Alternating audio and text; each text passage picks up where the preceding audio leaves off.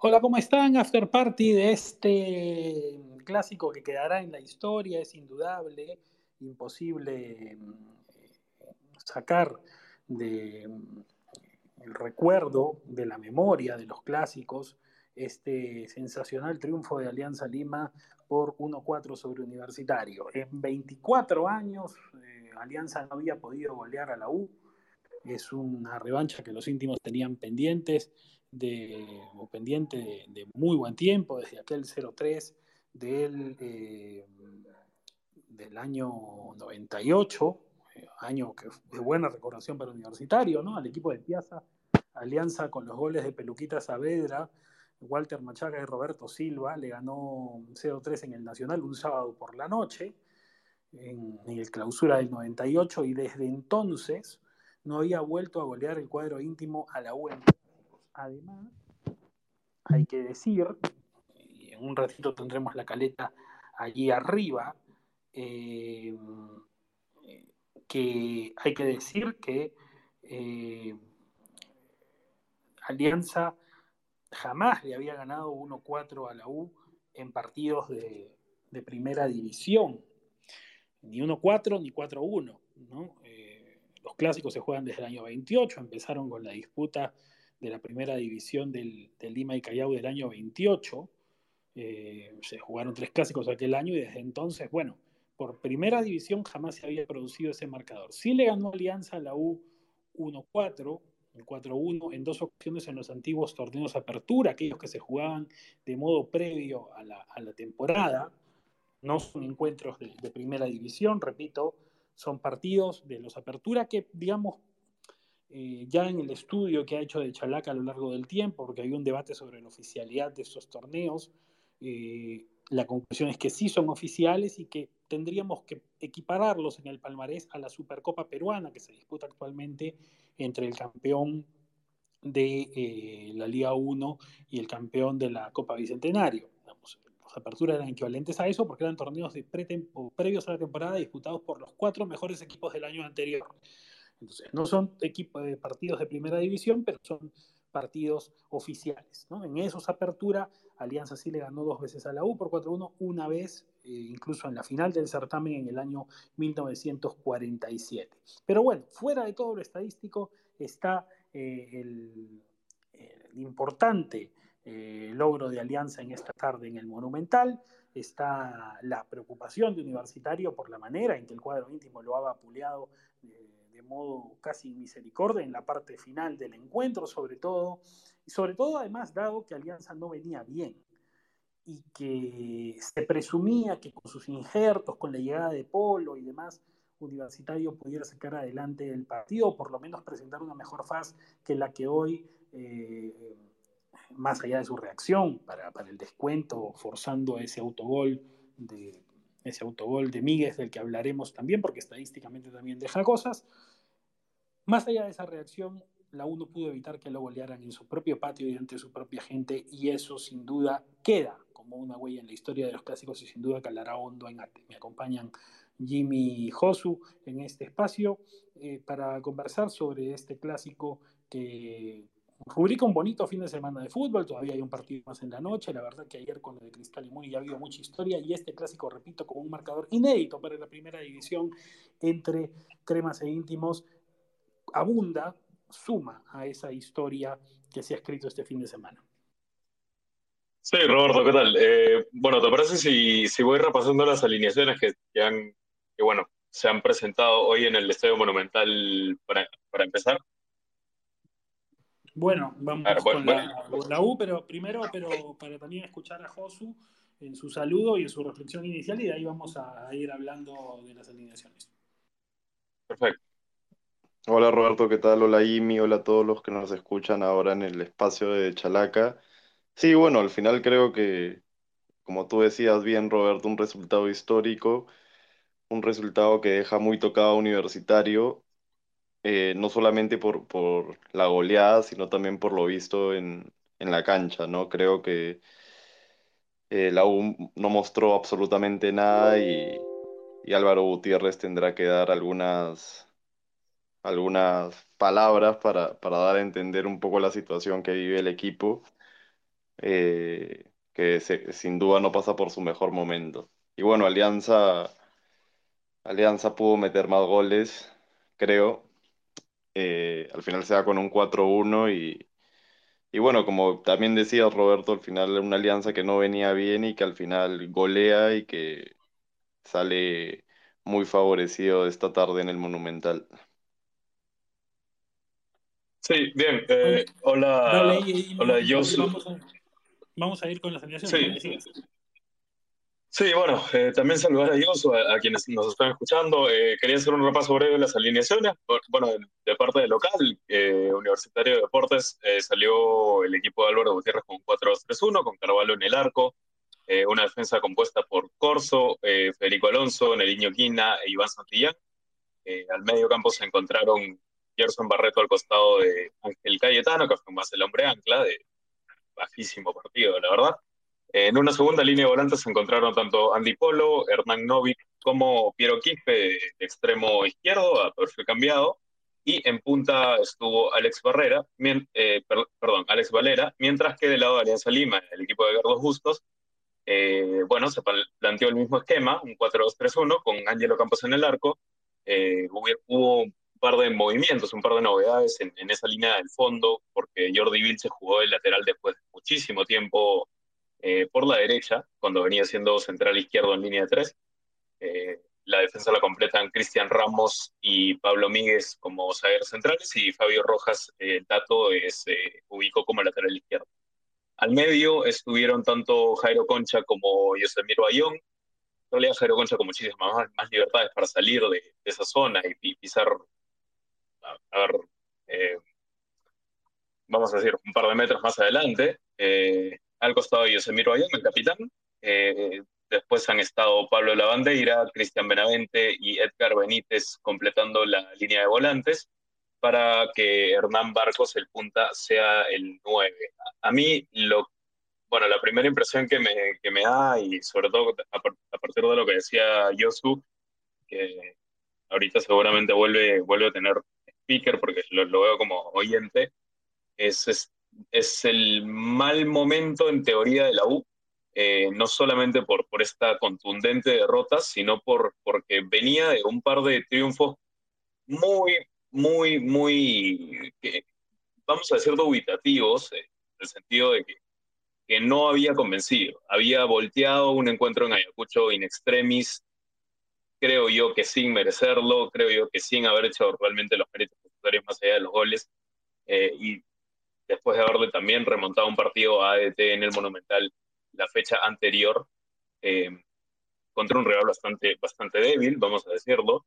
Eh, y antes de eso, los resultados que venía cosechando Álvaro Gutiérrez eran bastante malos. Entonces, no creo que, que dé la circunstancia para hablar de una crisis en Universitario de Deportes, pero después de una derrota de este calibre y después de eh, la imagen que estaba dejando Álvaro Gutiérrez, a mí sí me gustaría hablar un poquito de, qué puede pasar en Universitario después de hoy, ¿no? porque definitivamente es un partido que puede generar una suerte de quiebre para, para el técnico de la U.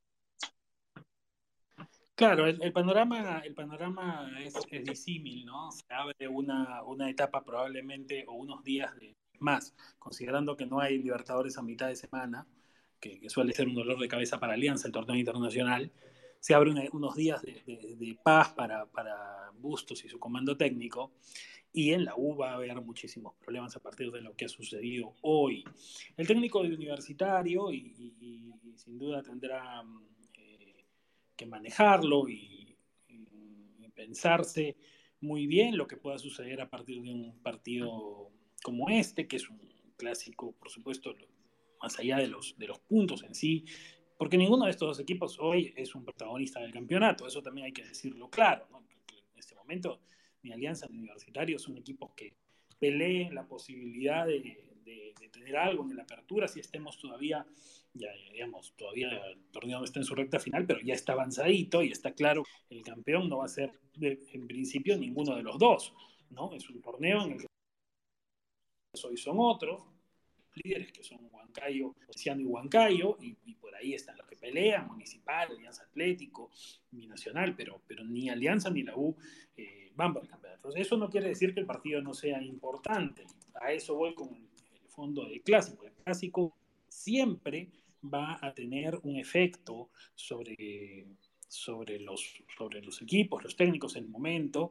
Y repito, para la Alianza no hay mejor cosa que le pueda haber pasado con este encuentro que no tener que jugar a mitad de semana la Libertadores, porque el envío anímico que le puede dar una victoria de este calibre se podría haber disipado muy rápidamente, porque claro, ojo que partido que le viene Alianza es el, partido de más importante para Alianza en la Libertadores, que es contra Fortaleza, que es el equipo, vistos los resultados, contra el que va a pelear la posibilidad de, colarse a la, a la Sudamericana. Debe ser el objetivo racional de los clubes peruanos en este tipo de torneos. Ahora, tácticamente, respecto de Alianza y de Bustos, hoy el técnico, eh, Jimmy repasó las alineaciones, hizo un 4-2-3-1, eh, que sorprendió, sorprendió por las ubicaciones de los jugadores, Alianza venía jugando con tres atrás, sorprendió porque Vilches nunca había jugado de lateral, ni en Municipal, ni en Aurich, ni en ningún lado, sorprendió porque Tato Fabio Rojas siempre ha sido lateral derecho o central y nunca, eh, nunca lateral eh,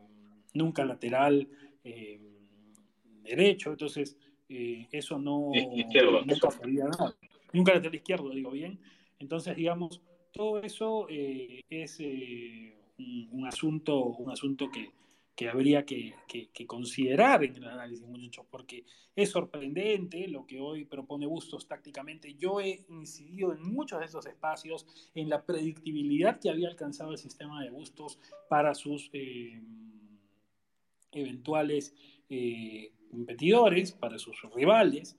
Eh, era un sistema que el año pasado le dio muchos resultados, pero que ya todos podían leer, podían leer ex ante y podían decir, ah, ok, así le juego a Alianza. Y con este, esta movida, no, no sé, esta movida de piezas eh, arriesgada para un partido de este calibre, me parece que Gusto saca algunos algunos eh, galones importantes como entrenador de Alianza, ¿no? Porque hay que tener, hay que tener personalidad para animarse a hacer modificaciones de este tipo en, un encuentro así, ¿no? Sí, sí, bueno, estoy seguro que, que Yosu también tendrá algo que decir al respecto, pero hace tiempo, de hecho, lo venimos comentando en, de Chalaca, dentro del grupo privado que tenemos, que realmente jugar con, con insistir con carrileros en un equipo donde las opciones que tenían en esos carriles no estaban funcionando, sino que, de hecho, no sé si me, animaría a decirlo de esta manera, pero venían siendo los peores jugadores del club eh, lo que va del año, como Osling Mora y, Ricardo Lagos. Em, y el partido en que decide cambiar esa figura, eh, termina siendo contra un rival clásico, termina siendo un partido importante y le termina saliendo muy bien. Jordi Vilches, eh, por, por, su mismo, misma carrera de central, eh, ha defendido muy bien su banda, es verdad que pasando de cancha no iba a pedir nada. Eh, lo propio con el Tato Rojas, que me parece es un partido impecable, una banda en la que no está acostumbrado a jugar. pero más allá de, de, esa resolución que le dio Carlos Bustos, que que a mi parecer venía siendo él un mal año como entrenador, estaba, como tú dices, Roberto, eh, siendo muy predecible con sus parados. Eh, más allá de, esa movida que hace con los laterales, carrileros, eh, creo que es el movimiento que le da al medio lo que termina siendo clave para, para, ganar el partido hoy con esta contundencia y con esta soltura ofensiva. Porque es verdad que te, hablaba de un 2-3 en, la línea de, medios, pero al final Bayón ha sido el único hombre, en teoría, fijo eh, al medio. Luego Concha y, Benítez a los costados de Bayón se han movido con mucha libertad.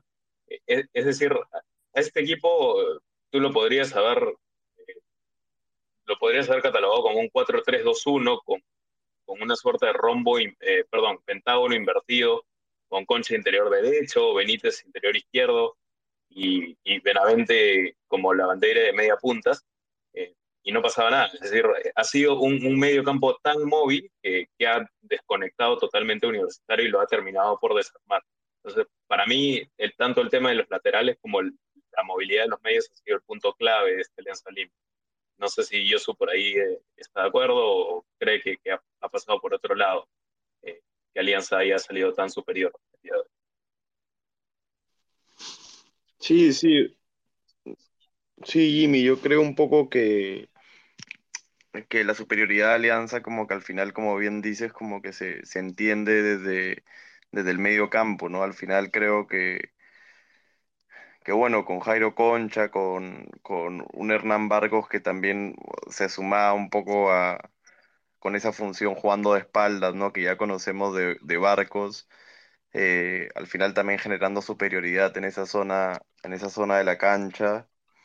Eh, lo de Pablo Lavandeira, al final yo creo que, que, ese buen trabajo del medio de campo aliancista, que, que tocó muy bien la pelota y que al final eh, creo que, que, jugó con la tranquilidad de que, que, la U le permitía, ¿no? Porque creo que también hubo mucho, mucho de mérito universitario para, para dejar jugar Alianza, eh, sobre todo en el, en el, nombre de Ángel Cayetano, por ejemplo, que, que le cuesta mucho jugar cuando, cuando tiene campo abierto detrás y por eso creo que pierde tantas veces la espalda en este partido y bueno, al final creo que, que sobre todo en ese 3-1, en el gol de, de Rodríguez, eh, también se, se, se, se, confirma un poco que, que la U está, está, era un equipo partido, ¿no? Y creo que eso también benefició a que Alianza pueda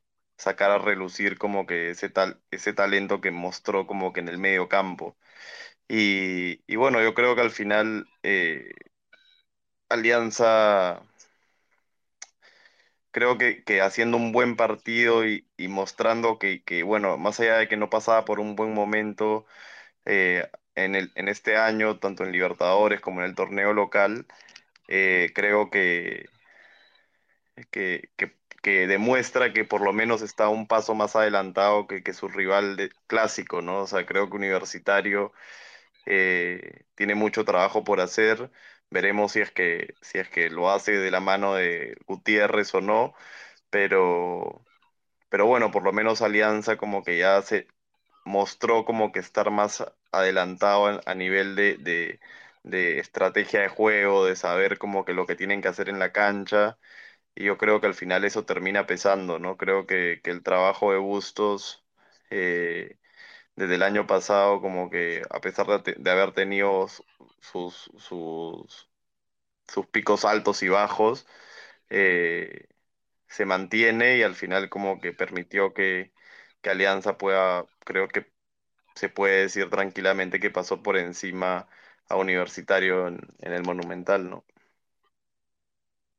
Fue una manera, mm, me parece, clara de, aprovechar las chances. También Bustos leyó las oportunidades, hizo ingresar a los 68 a Arley Rodríguez por Benavente, entró a los 77 Jefferson Portales por Ramos, Portales de quien se esperaba reapareciera, Aguirre, Wilmer Aguirre a los 87 por Barcos, Pablo Lavandera a los 87 por Valenzuela y Marco Aldair Rodríguez a los 88 por Benítez, ¿no? Cambios ya tardíos, en alusión a que el partido tuvo un momento bien llevado por Alianza, una serie de tiempos bien llevados.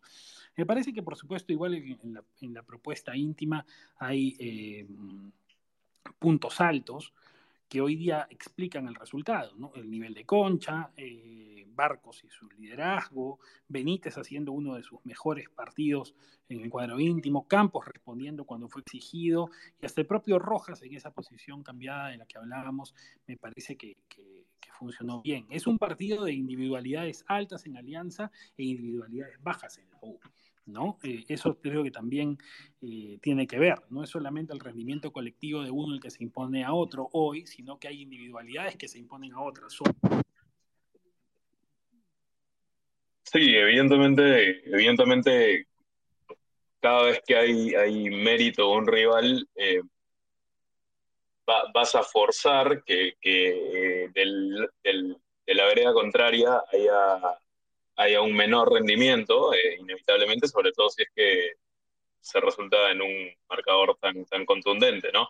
Pero, eh, a ver, la superioridad hoy de Alianza globalmente en el partido, eh, creo que termina desnudando a algunas, algunos baches que ya venía presentando la U en partidos pasados, que hoy, hoy terminan de, hacerse más que evidentes y, creo que, pueden convertirse en un problema casi, casi crónico si es que no, no, no los corrige a tiempo eh, Álvaro Gutiérrez. Por ejemplo, lo mencionaba yo, el tema de Ángel Cayetano quedando con, con el campo abierto ante una volante que, le presenta muchos hombres eh, tan móviles, además, eh, demuestra que, que, Universitario no, no, puede fiarse de, de, en realidad, defensor uruguayo, porque es verdad que tiene pasado de, mediocampista, pero él llega del año pasado a ser eh, defensor en, el campeonato uruguayo y me parece que, me parece que por características que eh, medio centro. Eh, entonces, por ahí que, que, la U tiene que ver, tiene que ver por cambios en, en, estas zonas donde no, no, no, han venido trabajando bien y donde hasta ahora no, no los habían llegado a, a, bueno, a, desnudar de, esta manera. Eh, Cayetano ya había sufrido en partidos contra, por ejemplo, ADT, eh, por momentos contra Ayacucho, eh, y, porque el resultado fue favorable, no, no, se dijo mucho, pero definitivamente que hay un demérito de, parte, de parte suya y de parte del, propio entrenador que lo ubica de una, de una, una, forma en la que queda tan expuesto que, que, que bueno, eh, no termina, termina retratado. Eh, pero bueno, eh, creo que antes que hablar de, del, del demérito de la U, que definitivamente tiene muchísimas cosas que corregir, habrá que ver cómo, cómo va a poblar mejor el mediocampo, cómo va a romper un poquito la zona de contención, de recuperación. Eh, eh, lo, lo, que también preocupa en la U es que no, no, ha, no ha encontrado las formas hoy de generarle a una alianza que, que, también tenía solamente un hombre de contención. Es decir, para, para Alianza esto de innovar también contemplaba un riesgo y era el hecho de que iba a defender el medio de otra manera y, y la U ni con, ni con Novik, ni con Quispe, ni con Polo, que venía a hacer un gran partido en Ayacucho, ha, ha, ha podido generarle demasiadas ocasiones a, Alianza Lima. Entonces, eh, creo que, que, los problemas de la U son, son, no son escasos y, hay que darles especial, una especial atención cuando los revise Gutiérrez. en, en, esa línea, la U hoy eh, tiene una, una, lectura también del partido tardía, creo. Esto de los cambios tarde tiene que ver con que hoy día los tiempos adicionales, adicionales son mayores, los técnicos, bueno, tienen más posibilidades de hacer cambios que antes en el fútbol. A veces un partido así, uno se pregunta eh, si no le puedes tirar una vuelta de tuerca un poco antes, ¿no? porque estaba claro que el abuelo tenía complicado desde bastante antes, ¿no? Claro, hizo ingresar a Quintero por Barreto a los medio tiempo, luego Zúcar a los 78 por Novik, Barco a los 78 por Aldo Corso y a los 83 Nelson Cabanillas por Santillán. La, verdad es que eh, eh, la U a veces, eh, y sobre todo dado lo que se ha hablado en los últimos tiempos con los fichajes, ¿no? El Polo, Vilca, Vilca, bueno, hoy ausente por suspensión, la idea que, que eh, puede tener una abundancia de, de, hombres en la zona creativa y que claro, uno pensaría, bueno, eso es algo que puedes aplicar a un replanteamiento de encuentro. Ojo que, esta zona de la que hablaba Jimmy, de la primera línea de la U, ya Gutiérrez la había revisitado últimamente, incluso en, algún encuentro jugó con Barreto solo allí, jugó 4-1, 4-1. Eh, otra vez ha, ha, puesto a Barreto, Cayetano y Murrugarra y ha jugado con tres en primera línea.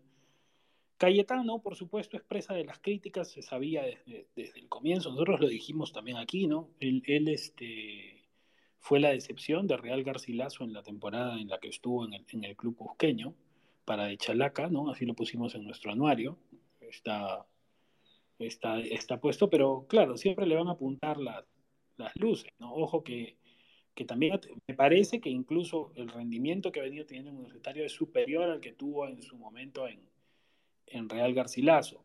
¿no? Otra vez apareció con un gol, pisando el área. Creo que hoy puede haber tenido un partido flojo, Josu me parece, pero eh, digamos, tampoco creo que sea el culpable de la derrota de Universitario. Como siempre, se va a buscar una cabeza de turco y es más fácil siempre apuntar al extranjero, que por ahí a alguno no le gusta, ¿no?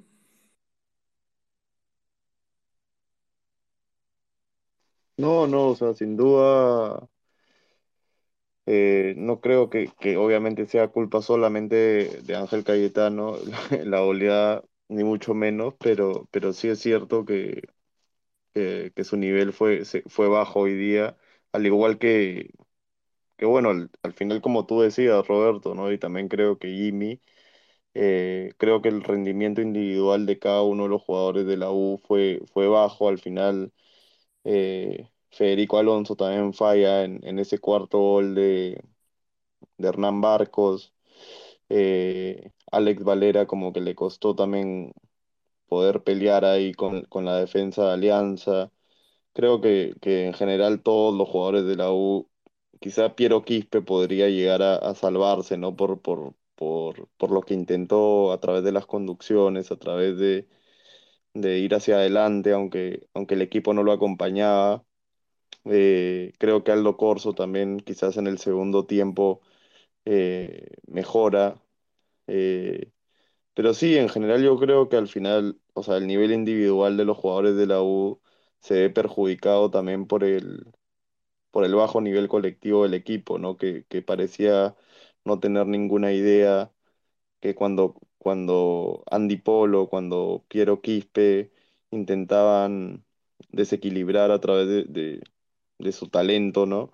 Eh, nadie se acercaba para hacer opción de pase y, y al final así era muy difícil que, que la U pueda avanzar en la cancha, ¿no? Y al final obviamente todo eso se veía, se terminaba también este, viendo reflejado a la hora de defender, porque, porque si el equipo no acompaña a la hora de atacar, significa que el equipo está partido, ¿no? Y, y al final como que se pudo confirmar eso cuando, cuando Alianza recuperaba la pelota, empezaba a tocar y llegaba con mucha claridad y, y con mucha facilidad al, al área de la 1 y ganas, incluso cuan- cuando la U se acercó el marcador con el descuento de, con el autogol de, de Pablo Míguez, eh, Alianza seguía llegando con mucha gente al ataque y, y yo creo que era precisamente para aprovechar esa, esa, ese efecto de la uno que al final estaba totalmente partido en la cancha y al final cuando, cuando un equipo está tan,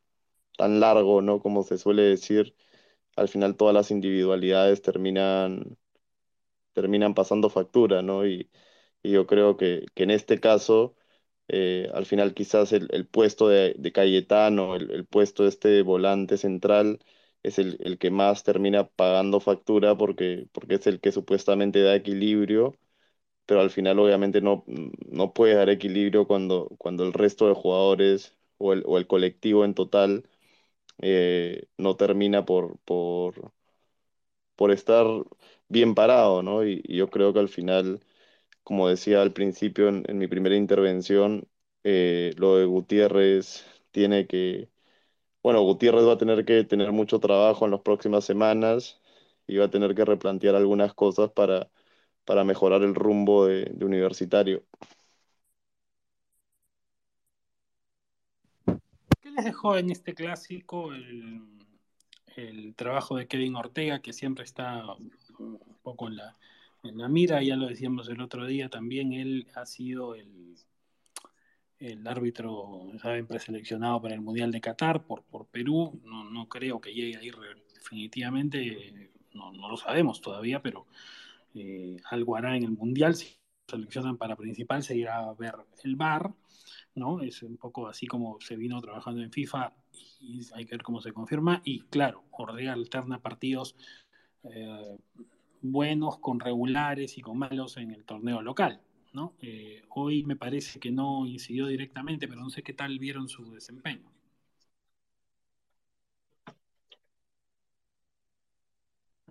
Bueno, a mí particularmente no, no me gusta nada. Eh, me parece que, e- es de este tipo de árbitros que no, no sabe conducir eh, a ver, según el, el, calor del partido, eh, cómo regular las amarillas y cómo regular las faltas y demás, em, sino que fuerza e intentar, eh, intentar este, regular ese mismo calor del partido. No, sé si me estoy dejando entender, pero a, lo que voy es a que hay árbitros a los que eso se les, se les siente más natural, es decir, eh, saben que están en un partido caliente, ok, dejan jugar. A, Kevin Ortega siento que esa situación se le va un poco de las manos muy seguido. Y, por ejemplo, hoy me parece que hay, hay, muchas infracciones en las que ha debido sacar a María, se las ha saltado, y más bien hay amonestaciones en las que lo que he terminado yo percibiendo es que ha intentado compensar. Eh, así que me parece que ahí llega un punto en, el segundo tiempo en el que se le va el juego. Eh, todavía no, no, tenemos el puntaje de Lucho Valenzuela que estuvo con, con la transmisión del partido sobre la cuarteta arbitral, pero en, en, líneas generales a mí la verdad que, que, por lo menos la dirección de Kevin Ortega eh, no me gustó, no, no hubieron mayores problemas con, con, los jueces de línea ni, bueno, evidentemente con el cuarto árbitro nunca van, a haber problemas, ¿no? Pero con los jueces de línea no, no, hubieron, no hubieron inconvenientes, pero la, la conducción del juego de Kevin Ortega a mí en líneas generales en muchos partidos me, me, deja que desear y hoy no fue la excepción. Sí, bueno, yo creo que, o sea, como bien dice Jimmy, creo que no, no, no participó en alguna jugada polémica, ni mucho menos, pero pero sí hubo algunas dudas en algunas tarjetas que, a la hora de sacar algunas tarjetas, no sé, por ejemplo, me pongo a pensar en la de Cayetano, que cuando va a pelear como que ese, ese balón aéreo con, con, con Campos y termina recibiendo la tarjeta amarilla, como que no, no entendí esa tarjeta y, y bueno, creo que, que en general como que creo que, que, el propio Bustos lo dijo durante el partido, ¿no? Este, el árbitro parece que, que quiere, quiere dejar jugar, pero al final no, no, no está llevando bien el partido y, y, creo que al final eso pudo haber perjudicado un poco su actuación, pero, pero bueno, al final dentro de todo no fue determinante y eso es bueno y, y más allá de algunas jugadas, como digo, de algunos pequeños detalles, eh, lo importante es que, que, su actuación no fue determinante para, para el resultado ni para, ni para ninguno de los dos equipos, ¿no? Ortega amonestó a Ángel Cayetano en la U y a Ángelo Campos, Jordi Vilches, Edgar Benítez y Arley Rodríguez en Alianza. Los goles del partido, ya lo dijimos también, pero a repasarlo, Jairo Concha los 28, de zurda y a los 30, un doblete en dos minutos. Habrá que buscar esta referencia. Por lo pronto es el primer aliancista que anota un doblete en un clásico jugado en el Monumental. De visita, bueno, el último doblete se lo había hecho Felipe Rodríguez a la U en Matute por alianza, pero de visita, con los cremas como locales, el último aliancista que había hecho un doblete fue Henry Quinteros en el 1-2 del clausura 2002 en el Nacional. A los 69, Arley Rodríguez de cabeza puso el tercer tanto para mm, los íntimos, el primer colombiano que anota en un clásico para Alianza desde Preciado, el empate 1-1 del 2015, y a los 80 Barcos de derecha consumó la goleada. Antes, a los 61, un autogol de Pablo Míguez ante un centro de Santillán eh, había mandado el balón al arco íntimo para decretar el descuento. Es el primer extranjero que convierte un autogol para Alianza en un clásico desde Parco Quirós en el año 90 contra mm, la U, obviamente en Matute, en el que ese clásico recordado ha tenido a los candidatos presidenciales Mario Vargas y Alberto Fujimori en las tribunas, cada uno haciéndole guerra a un equipo. ¿no? Cosas de la historia de los clásicos en la que estamos dicho, no se había producido jamás un 4-1 o 1-4 a favor de Alianza en primera división, nunca desde 1928 que se disputan los clásicos. Sí ocurrió en los antiguos Apertura, una especie de supercopas previas de la temporada, en los años 47 y 56, ¿no?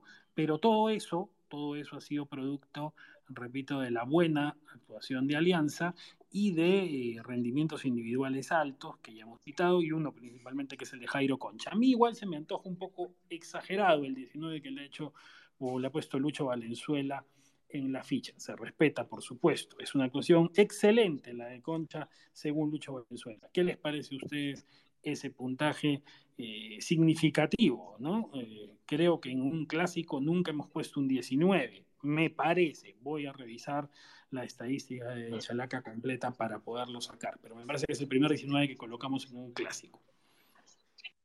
Mm, bueno, yo, yo le hubiera puesto 18.45 eh, no, no, ponemos decimales, pero lo hubiera redondeado por abajo, en todo caso, no, me hubiera animado a ponerle 19, pero hay, hay que matizarlo, ¿no? Es decir, no, no le quiero restar mérito a Jairo Concha, que definitivamente, y esto sí lo digo sin, sin, sin titubear, eh, probablemente haya hecho el mejor partido, que probablemente, acabo de decir, que con toda seguridad haya hecho el, mejor partido de su carrera, además por el, el, el calibre del partido, por ser un clásico del fútbol peruano, eh, pero hay que matizarlo, es decir, eh, ya hablábamos de, cuánto le costaba al medio centro titular de, la U eh, jugar a campo abierto, evidentemente no quiero seguir apuntando a Ángel Cayetano.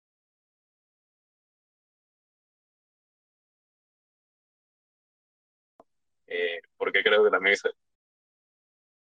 es, un tipo que no presiona, sino que, corta posicionalmente y cuando tiene la cancha abierta todo le queda gigante.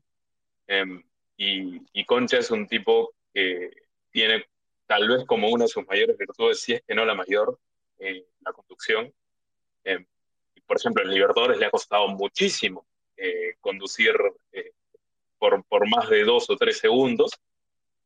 y de hecho no, no, no ha hecho buenos partidos en Libertadores. Me parece que ha sido punto muy bajo de Alianza en los dos partidos que, han jugado hasta ahora. Pero, pero hoy que sí ha tenido ese tiempo, ha tenido ese espacio, ha tenido todas esas libertades, las ha aprovechado de la mejor manera, ha tenido todo, toda la facultad para, para poder conducir como él bien lo, lo, sabe hacer eh, y, hacer mejor a sus compañeros a partir de eso. Y bueno, evidentemente los dos goles le, añaden un par de, par de puntos a, a, una actuación que ya venía siendo buena en cuanto a construcción de juego y y a alimentar a, los demás volantes que, eran los más móviles, ¿no? Porque, Concha es de conducción, eh, mientras que, por ejemplo, Benavente, eh, Benítez y La son tipos que, buscan más eh, el espacio vacío para recibir. Así que yo le hubiera puesto 18, como te digo, pero sí me parece que ha sido con larga diferencia el capo y como dije antes también, ha sido el mejor partido de su carrera.